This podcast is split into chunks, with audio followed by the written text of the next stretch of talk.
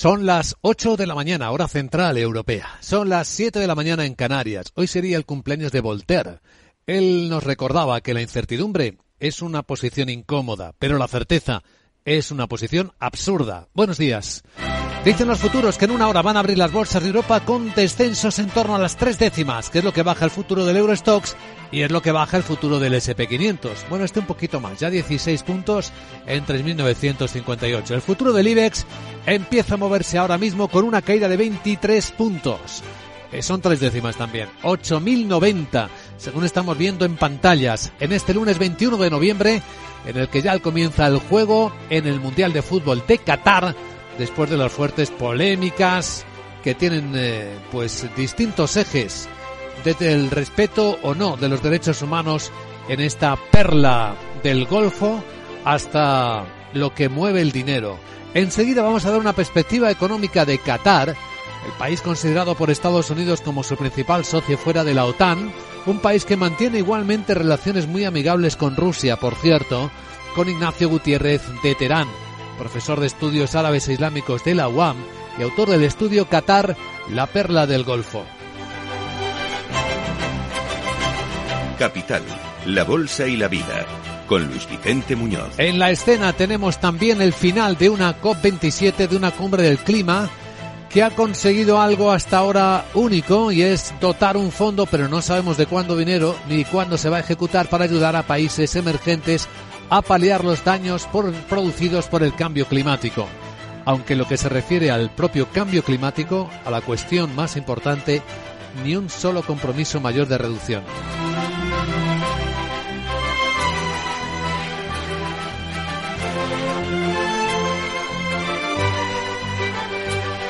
Enseguida, tras la entrevista y el análisis de inteligencia económica en la gran tertulia de la economía con Fernando Zunzunegui, María José Villanueva y Julián Salcedo, daremos contexto a las historias de la mañana que incluyen a un euro un poquito más flojo que la pasada. En las pantallas de XTV está ahora mismo el cambio a 1,0262 dólares. El petróleo bajando más. El West Texas en 79 dólares y medio, bajando también la onza de oro a 1.747 dólares.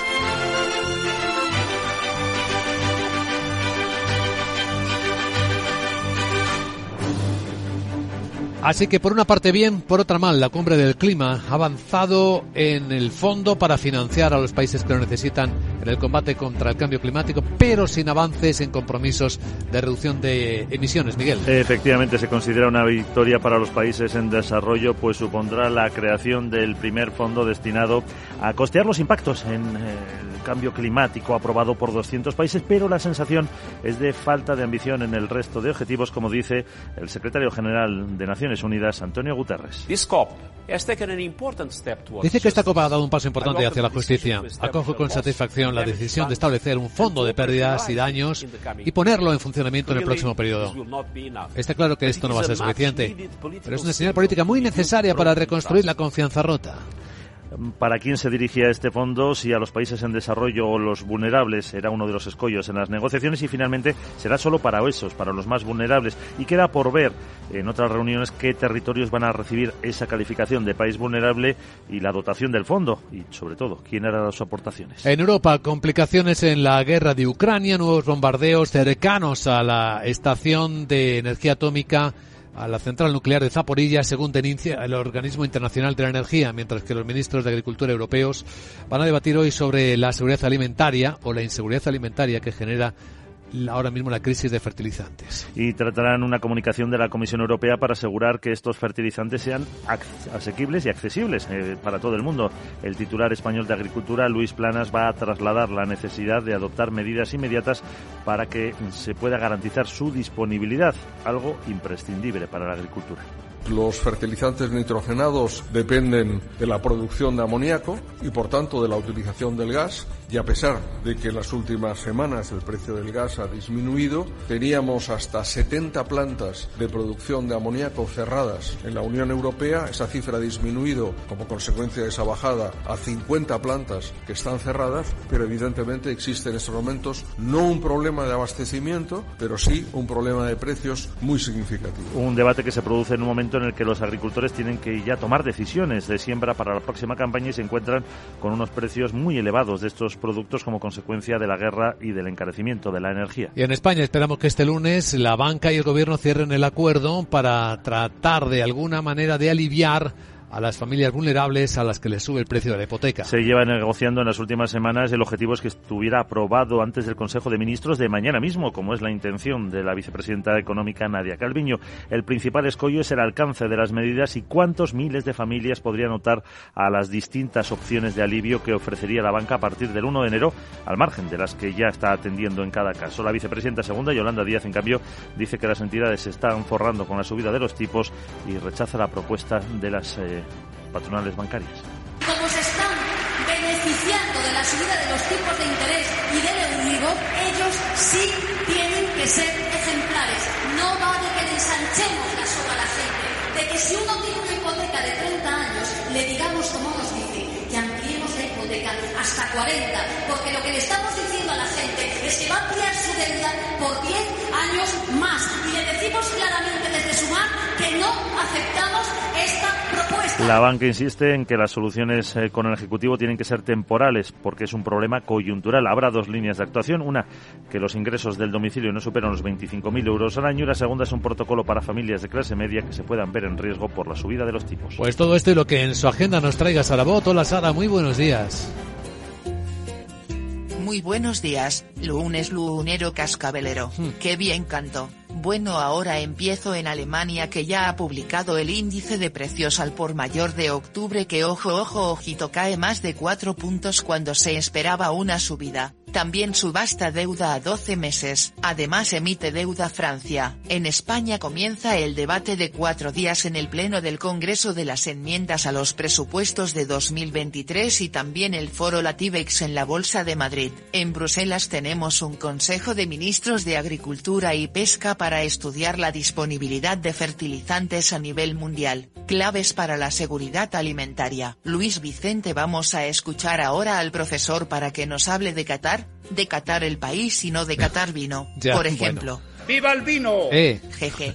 Yo podría ir ahí, Ay, si madre. soy mujer me tendría que poner velo encima de mi Pamela Solar. uf. ¿Me darán pasta los jeques por asistir? Uy. ¿Me dejarán jugar en su selección que son todos muy flojitos? Uy. Ya ves, cuestiones básicas para el mundo que ahora le preguntarás. Sí, ¿A qué sí? demasiadas. Pues me voy. Chao. Demasiadas preguntas sin respuesta. Vas muy adelantada, querida Sarabot. También te lo agradecemos. Enseguida hablamos de Qatar, ¿sí?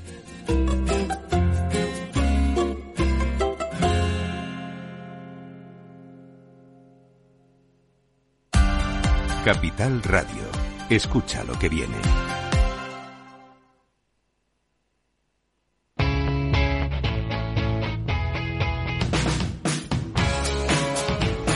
La economía despierta. Capital Radio.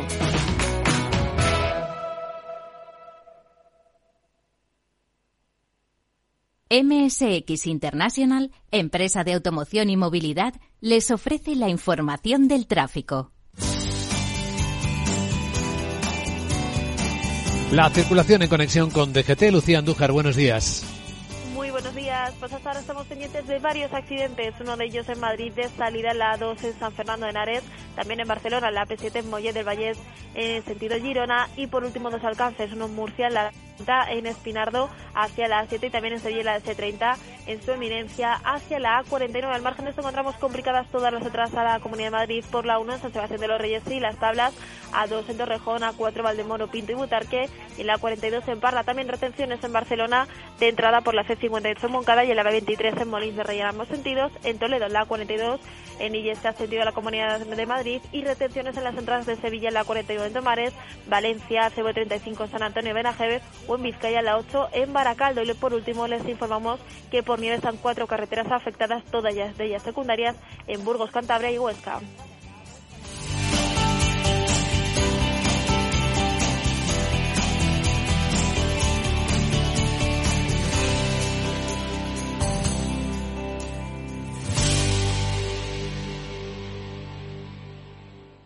MSX International, empresa líder del sector de la automoción, les ha ofrecido la información del tráfico y les desea cautela con sus vehículos. Capital Radio, la genuina radio económica.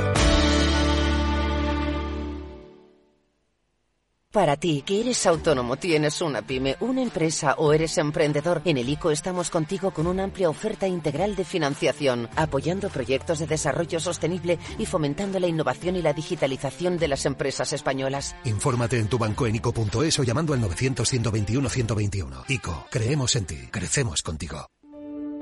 En tiempos de incertidumbre, nuestra fortaleza es la estabilidad. En Nordea, Pensamos que el equilibrio, la fiabilidad y la experiencia importan. Nuestra estrategia Stable Return muestra un sólido comportamiento en el largo plazo para sus inversiones. Invierta en estabilidad. Invierta en tranquilidad. Descubra más en nordea.es.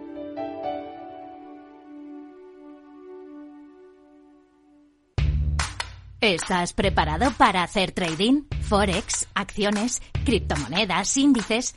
En IGE te ofrecemos más de 17.000 mercados en los que operar desde tu app móvil o a través de nuestra web. Ábrete cuenta en IG.com y sácale el máximo rendimiento a tus inversiones. Todas las operaciones conllevan riesgo.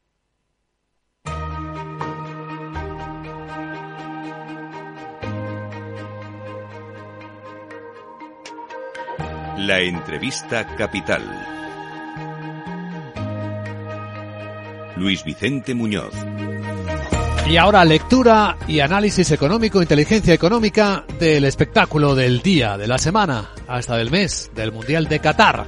Un país quizá no lo suficientemente conocido por todo el mundo. Un país sin tradición futbolística.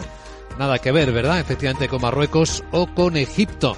Se vio en la inauguración de ayer cuando después de la ceremonia empezó el primer partido y cerca del 60% del estadio se quedó vacío.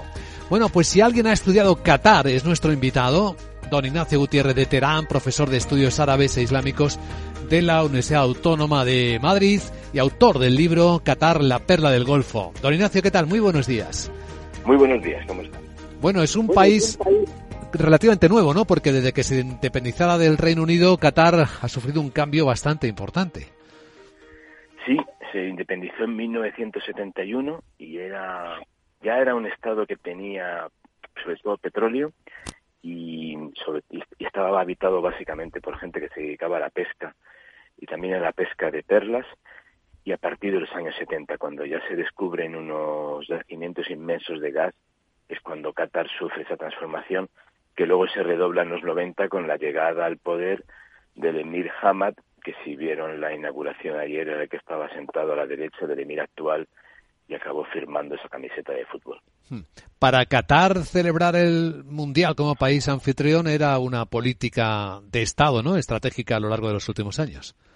Sí, eh, consiguieron la denominación polémica, como muchos habrán oído ya, en 2010, pocas horas después de que Rusia también consiguiese su polémica designación para 2018 y desde entonces se ha convertido en efecto en una política de Estado hasta el punto de que podemos decir que buena parte de la política exterior de Qatar ha ido encaminada a fortalecer la preparación del Mundial y asegurarse de que en el aspecto logístico, sobre todo, y económico, no les fallase nada. En ese sentido, sí que ha sido como una enorme apuesta para resituarse en el mapa. Ya era una potencia económica, pero ahora va a ser sobre todo un país con una proyección internacional indudable, puesto que todo el mundo conoce la repercusión que tiene el Mundial. Hmm. La maquinaria diplomática ha conseguido su éxito, también la inversora, ¿no? Tanto la propia con sus recursos procedentes del petróleo como las inversiones extranjeras que, ha logrado atraer, ¿no? Claro, recordemos que Qatar, según algunas fuentes, ha invertido 228 mil millones de dólares. Estamos hablando de, de más de la mitad del Producto Interior Bruto de España en un año, claro y esto lo ha hecho a lo largo de 10, 12 años, ha quintuplicado, sextuplicado cualquier otra inversión que haya habido en la historia de los mundiales y sobre todo han sido fondos del Estado a través de las inversiones enormes que obtiene Qatar por la venta del gas. Esto ha estado también muchas veces influido por la oscilación de los precios en los mercados internacionales, pero desde luego, salvo el periodo de la pandemia y algún año especialmente malo, sobre todo a mediados de la, de la segunda década del siglo XXI, siempre los precios han ido repuntando y ahora sabemos que llevamos meses con una subida progresiva.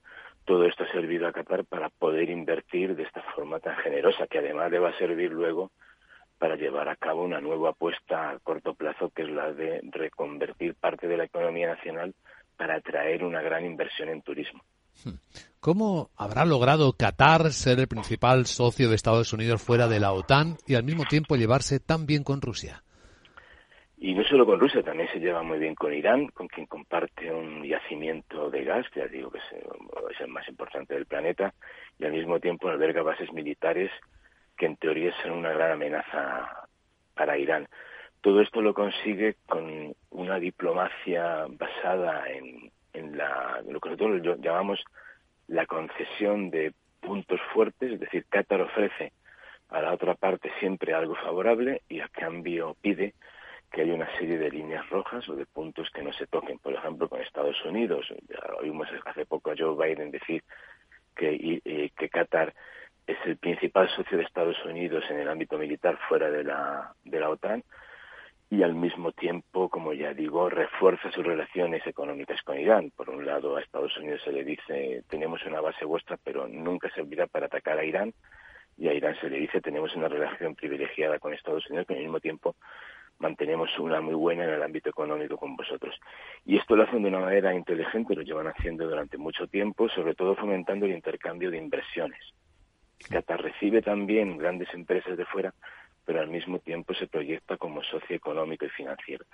Y esto permite que Qatar sea un caso curioso dentro de la diplomacia mundial, puesto que al mismo tiempo mantiene muy buenas relaciones con estos citados, pero también con China y la India, por ejemplo, también lo hace con la Unión Europea y con muchos actores de la zona. Precisamente con quien peor se lleva, o se llevaba hasta hace muy poco, eran con sus vecinos, sobre todo con Arabia Saudí y con Emiratos Árabes. Y eso tendrá que ver con cosas tribales, porque Qatar, como régimen, es un país, una dictadura, ¿no? Una familia es la que gobierna. Y, y casi todo el mundo trabaja para ella. Sí, es una autocracia. La mayor parte de la, de la gente que vive en el país son extranjeros menos del 15% tiene la nacionalidad catarí y los cataríes, que deben de estar en torno a los 300.000, 350.000, de un total de casi 3 millones de personas, eh, esto sobre todo trabaja en la función pública y son funcionarios, casi el 70 o el 80%, y reciben unos sueldos muy generosos, además de subvenciones y de grandes ayudas económicas. Y esto hace que esta población, que es muy reducida, insisto, la población que vive allí y tiene la nacionalidad, sienta una gran fidelidad hacia la familia gobernante que piensan es la garantía de seguridad y de estabilidad ante toda esta gente que nos rodea y que son extranjeros. Y eso justifica también por qué entre los cataríes nacionales hay tan pocas demandas de cambio democrático. Las necesidades económicas las tienen bien, cubiertos, bien cubiertas. Eh, la renta per cápita es el doble que la española, por hacer una comparación y que se puedan hacer una idea los oyentes. Y Qatar es uno de los diez países con un mayor florecimiento económico del planeta. Por lo tanto, tienen un sistema también basado en estructuras tribales, con un poder autocrático, ceñido a una familia y grandes familias que la rodean, y esto conforma lo que es la realidad política del país. A efectos eh, económicos, la seguridad jurídica suponemos que es bastante alta, aunque haya un control tan importante de la economía, la inversión privada que está ahí está aparentemente tranquila, ¿no? Sí, se está viendo ahora en el mundial y en el caso de todas las empresas, muchas de ellas europeas y estadounidenses que han participado en, en la construcción de infraestructuras. Recordemos que hay estadios enteros que han hecho empresas occidentales, uno de ellos ha sido fabricado a partir de contenedores y parte de una idea de empresarios españoles. Y esto indica claramente que es un Estado con una fortaleza tal y un control de la seguridad, como estamos viendo hoy en día, como intentan que no se les escape ni un solo detalle, y controlan muy bien lo que es el ámbito económico. Y en ese sentido, es una de las bazas fuertes de ese esa lucha de prestigio que persigue Qatar desde hace tiempo. Decirle a las economías mundiales y a las empresas privadas tenemos una gran capacidad para asegurar una inversión vuestra fiable en todos los sentidos. Y eso, desde luego, es uno de los grandes activos de Qatar. Pero ahora que habla usted de activos, don Ignacio, fíjese que en el ámbito mundial los inversores activistas cada vez exigen un mayor cumplimiento de reglas éticas esenciales para las empresas que trabajan con otros países, entre ellos que se respeten todos los derechos humanos. Y no sé si en Qatar también están, por el lado diplomático, eh, sorlayando esto. Sí, es uno de los grandes defectos que han tenido los qataríes el Estado, que en 12 años no han sido capaces de hallar una solución óptima la principal cuestión, que es la de la explotación laboral. Se ha explotado laboralmente a los trabajadores en Qatar, pero no solo en este país, sino también en los estados del entorno, y se lleva haciendo desde hace décadas. Lo que ocurre es que la preparación del Mundial ha puesto el foco sobre esta situación y es cierto que el Estado ha llevado a cabo medidas que han eliminado algunas de las figuras más lesivas, por ejemplo, el famoso kafala, que es una especie de garantía o, seguridad que un empleador ha de dar al Estado para a cambio de contratar a una persona, salarios mínimos siempre por debajo de los 200 e, euros, no había un día de descanso, no se reconocía la baja médica, horarios imposibles, en fin, todo esto nominalmente se ha ido solucionando en función también de asegurar el, el, poder atraer a las empresas extranjeras. Tenemos que decir, por otra parte, que por desgracia muchas empresas extranjeras no se preocupan mucho por estos requisitos y las vemos también medrar en aquellos sitios donde la mano de obra es mucho más barata y las condiciones laborales no están tan seguras. Pero Qatar ya digo, ha tardado un tiempo quizás en, en llevar a cabo estas reformas y cuando lo ha hecho mm, ha creado muchas dudas sobre hasta qué punto hay un rigor y un control a la hora de asegurar que todo este proceso reformista se lleve a cabo.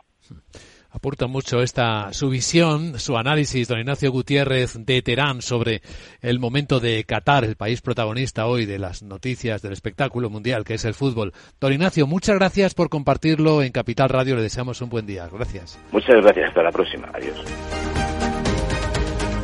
Capital, la Bolsa y la Vida, con Luis Vicente Muñoz.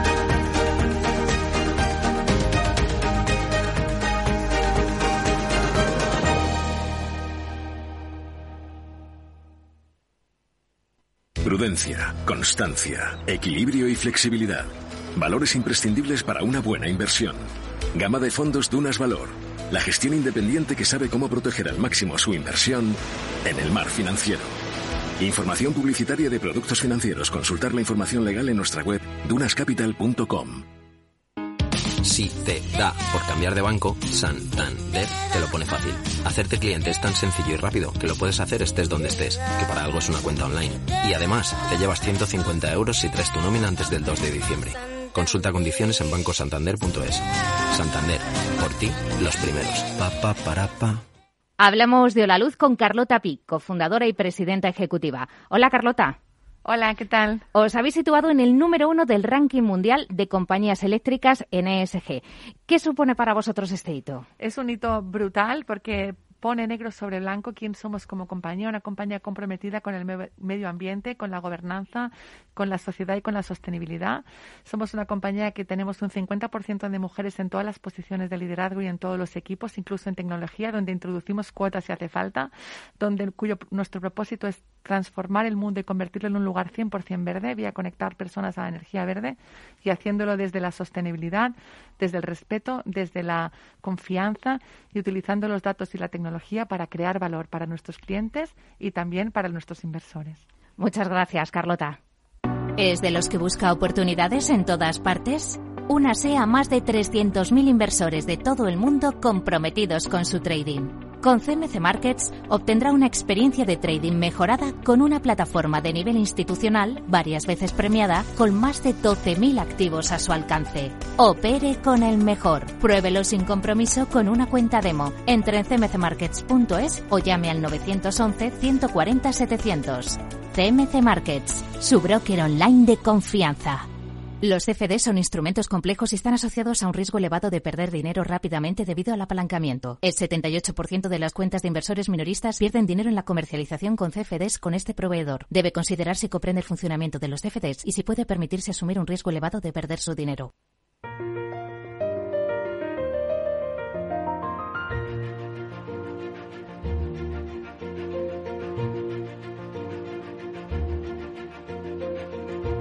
En Capital Radio comienza la gran tertulia de la economía con Luis Vicente Muñoz.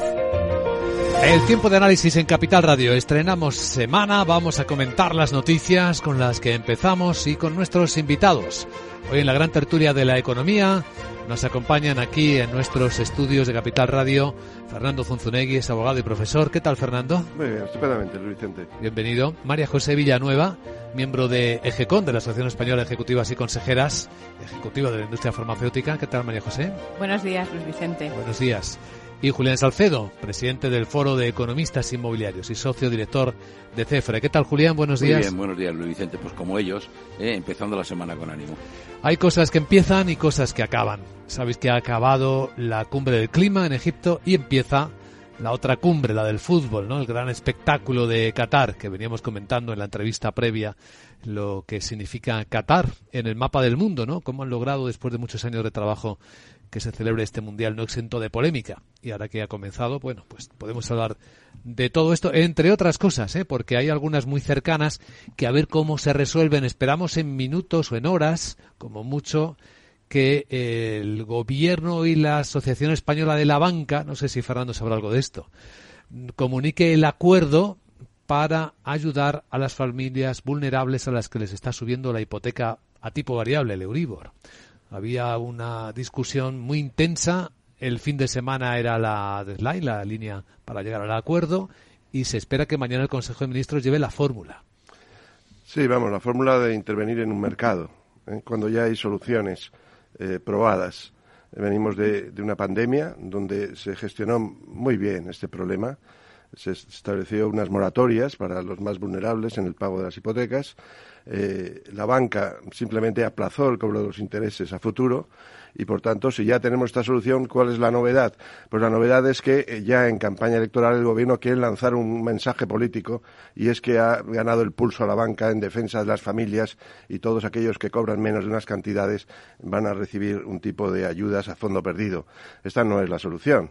Eh, la solución será revisar lo que se hizo en la pandemia y, de algún modo, ampliarlo o adaptarlo a la nueva situación no hay nada nuevo bajo el sol en estos momentos. Sí, porque rescatar eh, hipotecados es un tema de generaría una enorme injusticia social, ¿no? Eh, no solo social, vamos a ver, hay algo que la gente no comprende.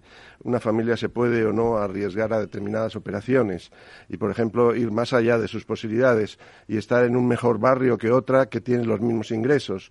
Y si se rescata a esta familia que se ha arriesgado y está en ese mejor barrio y aquella persona, familia que ha sido más prudente y se ha, se ha mantenido en zonas más económicas al alcance de sus posibilidades, pues se ve agraviada y son personas de la misma renta y las dos podrían tener unas ayudas del Estado. Y luego esto es, una, es, va contra la equidad y la justicia. Sí, eh, completamente de acuerdo, ¿no?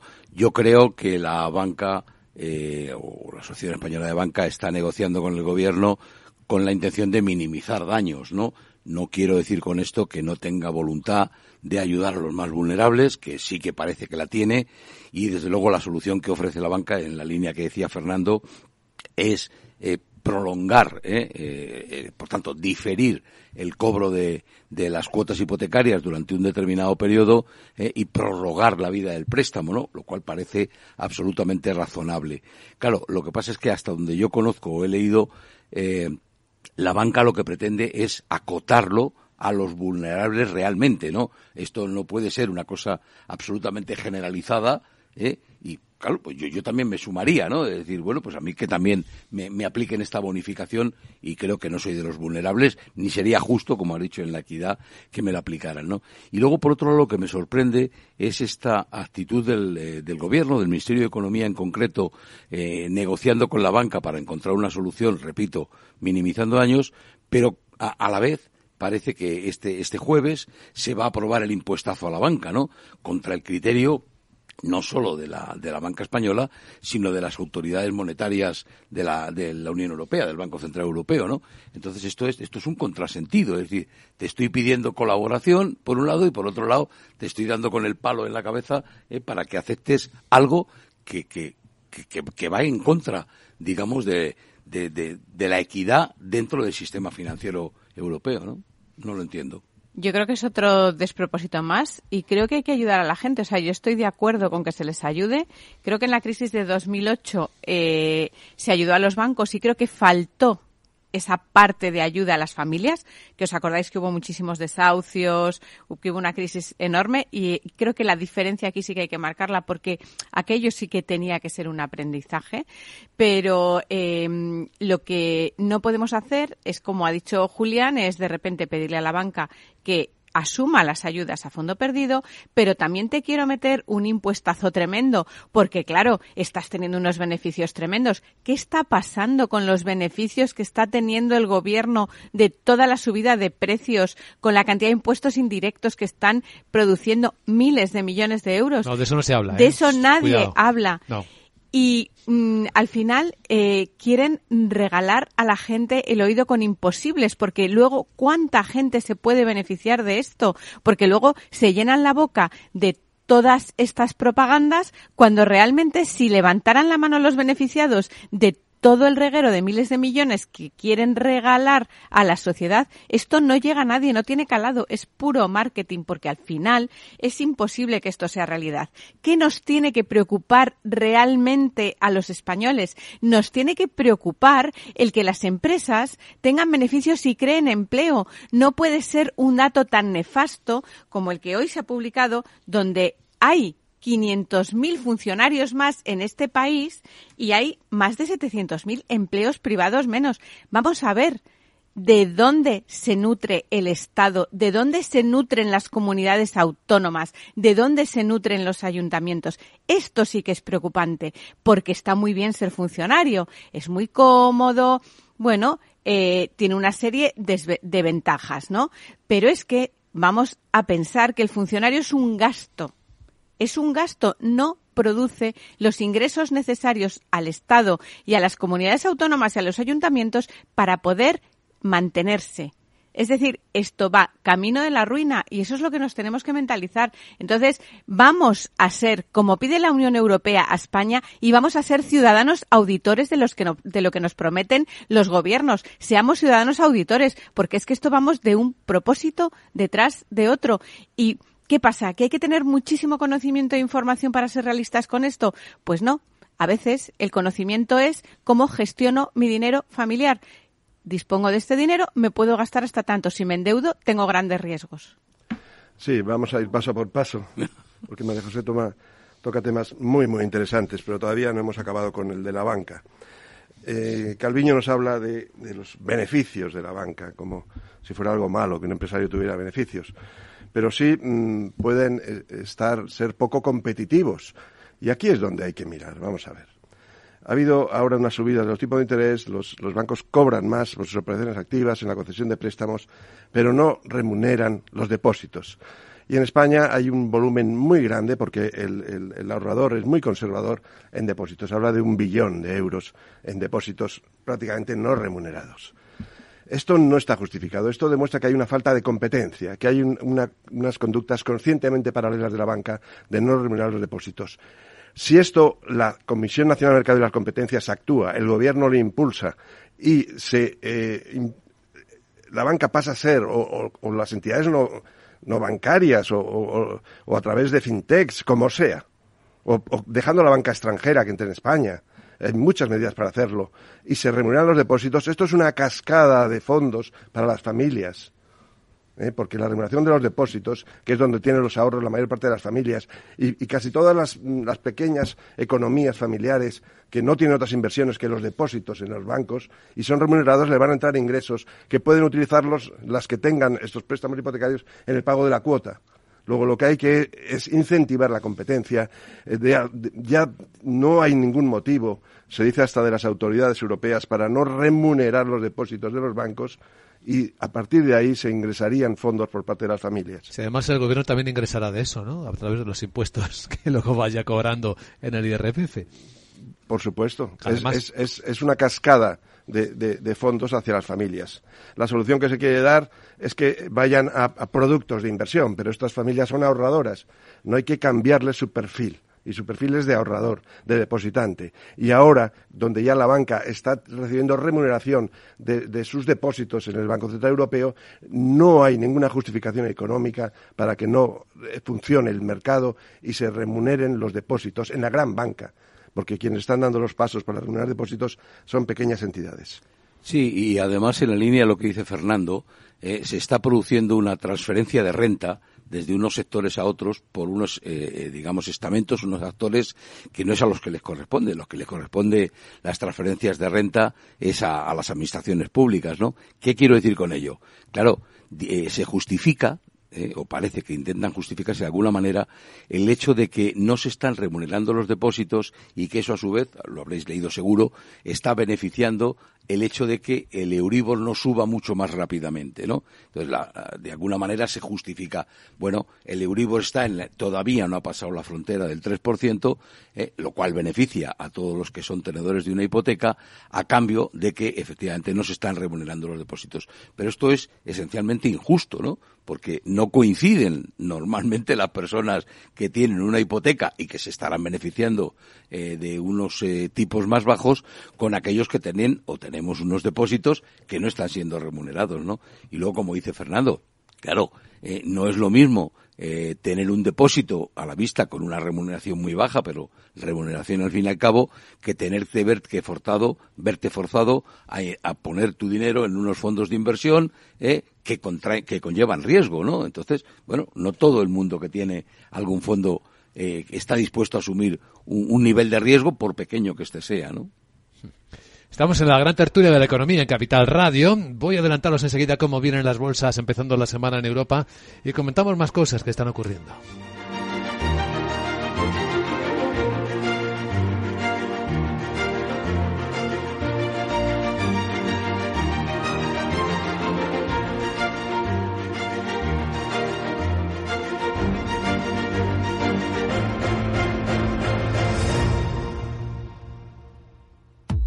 Solo hasta el domingo, en el Black Friday total del Corte Inglés.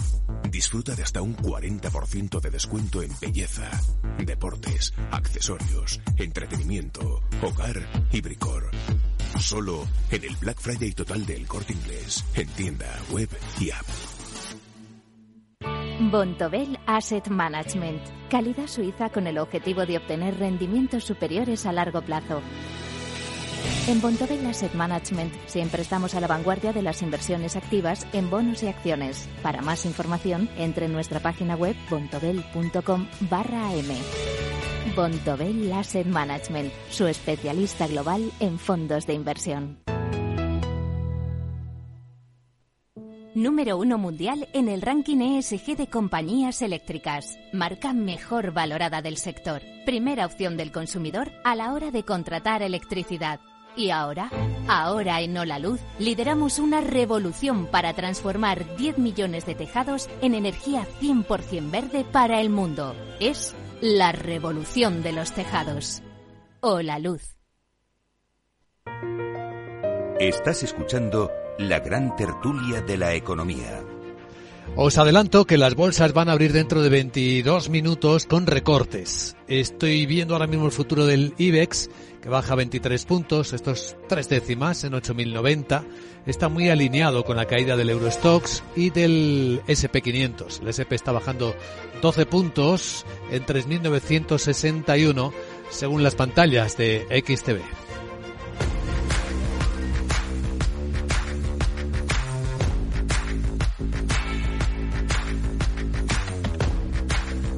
Si inviertes en bolsa, esto te interesa. XTB tiene la mejor tarifa del mercado para comprar y vender acciones y ETFs. No pagues comisiones hasta 100.000 euros al mes. Si inviertes en bolsa o quieres empezar, más sencillo e imposible. Entras en xtb.com, abres una cuenta online y en menos de 5 minutos compra y vende acciones sin comisiones. Además, te atendemos 24 horas al día. ¿A qué esperas? Más de 500.000 clientes ya confían en xtb.com. Un broker, muchas posibilidades. xtb.com. A partir de 100.000 euros al mes, la comisión del 0,2%, mínimo 10 euros. Invertir implica riesgos. Bueno, cosas que nos inquietan. Nos decía Julián que una de las historias de esta noche es una exclusiva que está contando el diario DC, es que al parecer han hackeado el Ministerio de Economía de España, del Gobierno de España, ¿no? La policía está, estaría investigándolo en secreto. Y esto ocurrió hace una semana, el lunes pasado. Sí, eh, hace, si os acordáis, hace 10 días, yo creo que fue el día 11, conocimos que se había producido un hackeo al Consejo General del Poder Judicial. Parece que el hackeo al Consejo General del Poder Judicial realmente el único interés que tenía era a partir de él entrar en otros eh, organismos de la Administración. Parece que un par de días después entraron en la agencia tributaria. Llegamos a saber, o se dijo, que habían podido tener acceso a medio millón de, de perfiles de contribuyentes además no cualquier contribuyente, precisamente los de mayor nivel de renta, y sobre todo, fijaros, lo que yo he conocido o he leído, eh, que es perfiles que tenían relación con la política, o sea que, digamos, la casualidad no existe, no, no se trata de buscar, esto no es extorsionar a aquellos que tengan a los grandes millonarios, ni, ni saquear sus cuentas o vaciar sus cuentas, sino que han ido a otros por otros perfiles. Pero bueno, siendo eso preocupante, a mí me ha parecido especialmente preocupante el hecho de que ya hayan accedido al eh, Ministerio de Economía y parece que el Ministerio de Economía, además de acceder a toda la información sensible, les ha abierto las puertas, digamos, ese hackeo a toda la administración, lo, lo que pone en riesgo no solamente la información confidencial que podamos que puedan tener de cualquiera, sino pone en riesgo también la seguridad nacional, ¿no? Pero sobre todo lo que quería llamar la atención es que si han entrado en, el Consejo General hace 10 o 15 días, se dice que realmente el hackeo fue a mediados de octubre y que lo conocimos en los primeros, la, la primera decena de noviembre, ¿no? Pero, claro, qué medidas se han tomado desde entonces, ¿no? Conocimos también hace unos meses que habían entrado a hackear los móviles de desde el presidente de gobierno a otros ministros, ¿no? Eso debería haber eh, eh, dado como consecuencia que se hubieran tomado unas medidas absolutamente rigurosas, extraordinarias, ¿no? La ciberseguridad es el riesgo más importante que en este momento tienen las empresas, precisamente ahora que estamos en esta transformación digital. Entonces, claro, la pregunta es, oiga, ¿se ha hecho algo realmente eficaz o se intentó hacer algo realmente eficaz o seguimos en la línea de lo que decía María José con la propaganda? Tratamos de, dar cosas que muevan a la opinión pública, pero esta información o este eh, control de la seguridad nacional no trasciende. A mí me parece muy preocupante. Además de otras preguntas, Julián, ¿eh? porque ¿quién tiene esa información, esos datos? ¿Para qué los está utilizando? ¿Qué tipo de conexión tiene esas filtraciones con otras cosas que puedan pasar hoy o que van a pasar después? Son preguntas ahora. Evidente, evidente, no. Si yo, el, que como ciudadanos deberíamos exigir respuesta. Que acceda a nuestros datos sensibles, pues no lo sé. Lo peor que puede ocurrir, hombre, siempre que no me se entre en mi tarjeta de crédito y consuman con ella o me vacíen la cuenta corriente mía, por lo demás, eh, la mayoría de los mortales no nos preocupan, ¿no? Pero claro. Sí, llega en un momento pésimo porque eh, ahora se está decidiendo si eh, España, concretamente Madrid, va a ser la sede de la Agencia Europea de Blanqueo de Capitales, mm. y esto sería, desde luego, una, zancadilla a esta, a esta propuesta que tanto tan importante para nosotros. Eh, bueno, es un tema muy delicado, todo relacionado con la ciberseguridad, con, el blanqueo, eh, debe tener cierto tratamiento confidencial. De hecho, hemos tenido ahora noticias de algo que ha ocurrido hace días y es de extrema relevancia. Claro, esto debía ser tratado en el Congreso, en comisiones reservadas, eh, nos deberían dar, rendir cuenta y nosotros confiar en nuestros políticos, pero la, realidad es que no confiamos en nuestros políticos. Eh, no confiamos en las comisiones reservadas. Y de hecho, cuando hay comisiones reservadas se filtra y, dan ruedas de prensa algunos de los diputados. Claro, pero ¿por qué no confiamos? Por lo que sucede, ¿no? Cuando por lo que sucede. Entonces, somos muy vulnerables y estamos en manos de, políticas de políticos en los que no confiamos. Entonces, solo nos queda la policía y la Guardia Civil, los, eh, que, con sus eh, efectivos y, que puedan descubrir a los culpables. Y luego en las medidas técnicas también tenemos grandísimos profesionales eh, para, para, evitar este tipo de, intromisiones y de hackeos. Eh, pero, pero nos quedamos en ese segundo escalón, en el, principal, en el que se tomen las medidas y sobre todo en la rendición de cuentas para tranquilizar a los ciudadanos, pues no, la tenemos ni esperamos tenerla.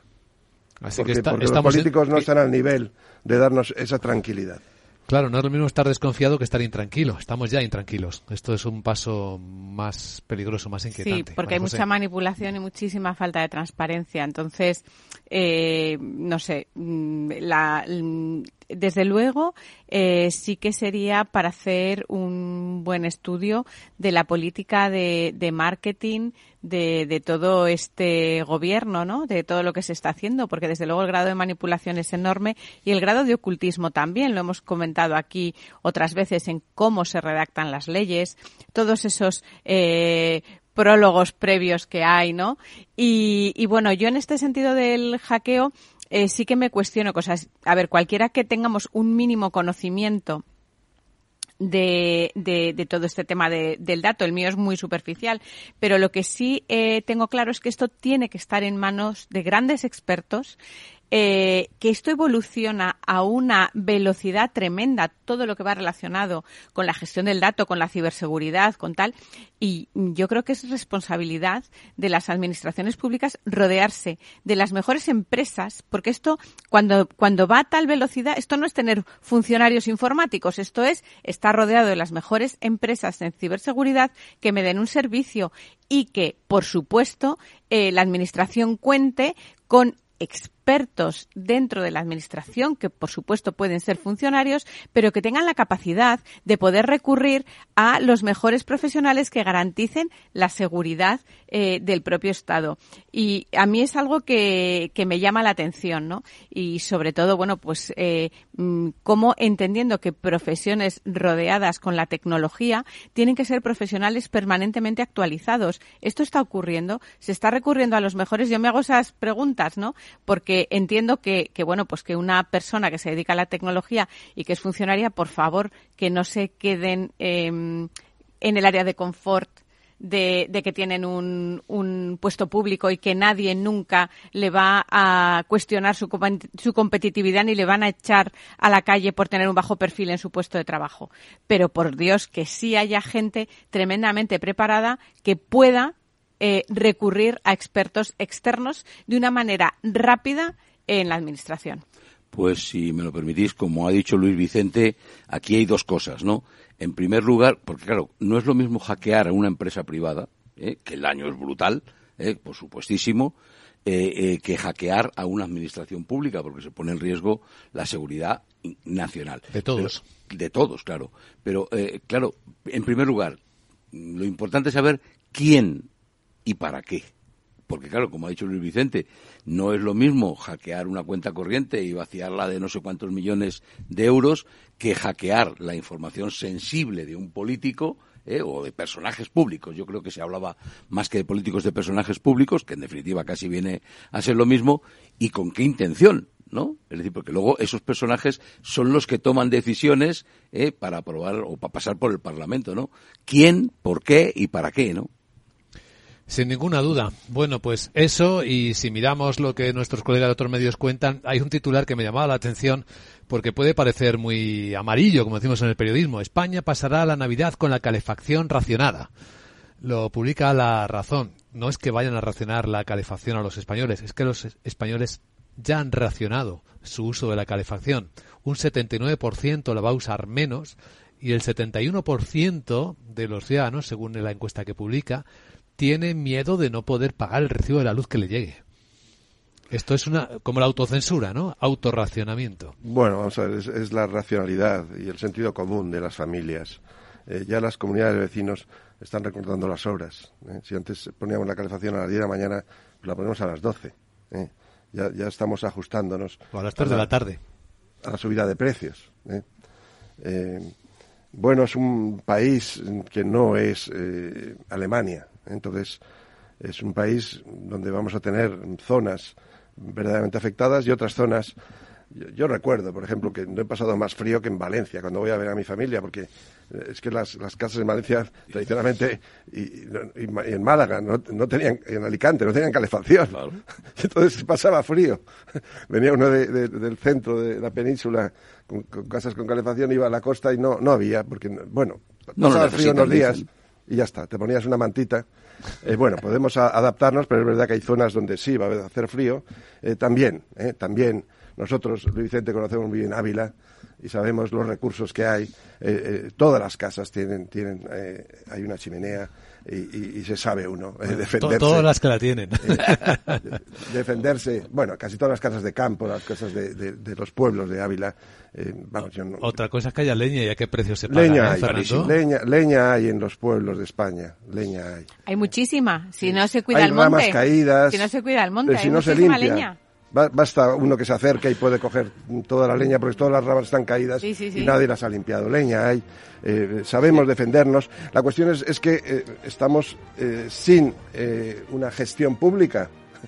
Entonces nos vamos adaptando las familias con el sentido común. Leña deberíamos dar a alguien, ¿no? Sé que estamos fuera de tiempo, Luis Vicente, pero si me permitís un segundo, yo me, me conformaría con que esto que está ocurriendo con la energía nos sirviera a la población española y a los otros países a imponer racionalidad y austeridad. Gracias amigos, buen lunes.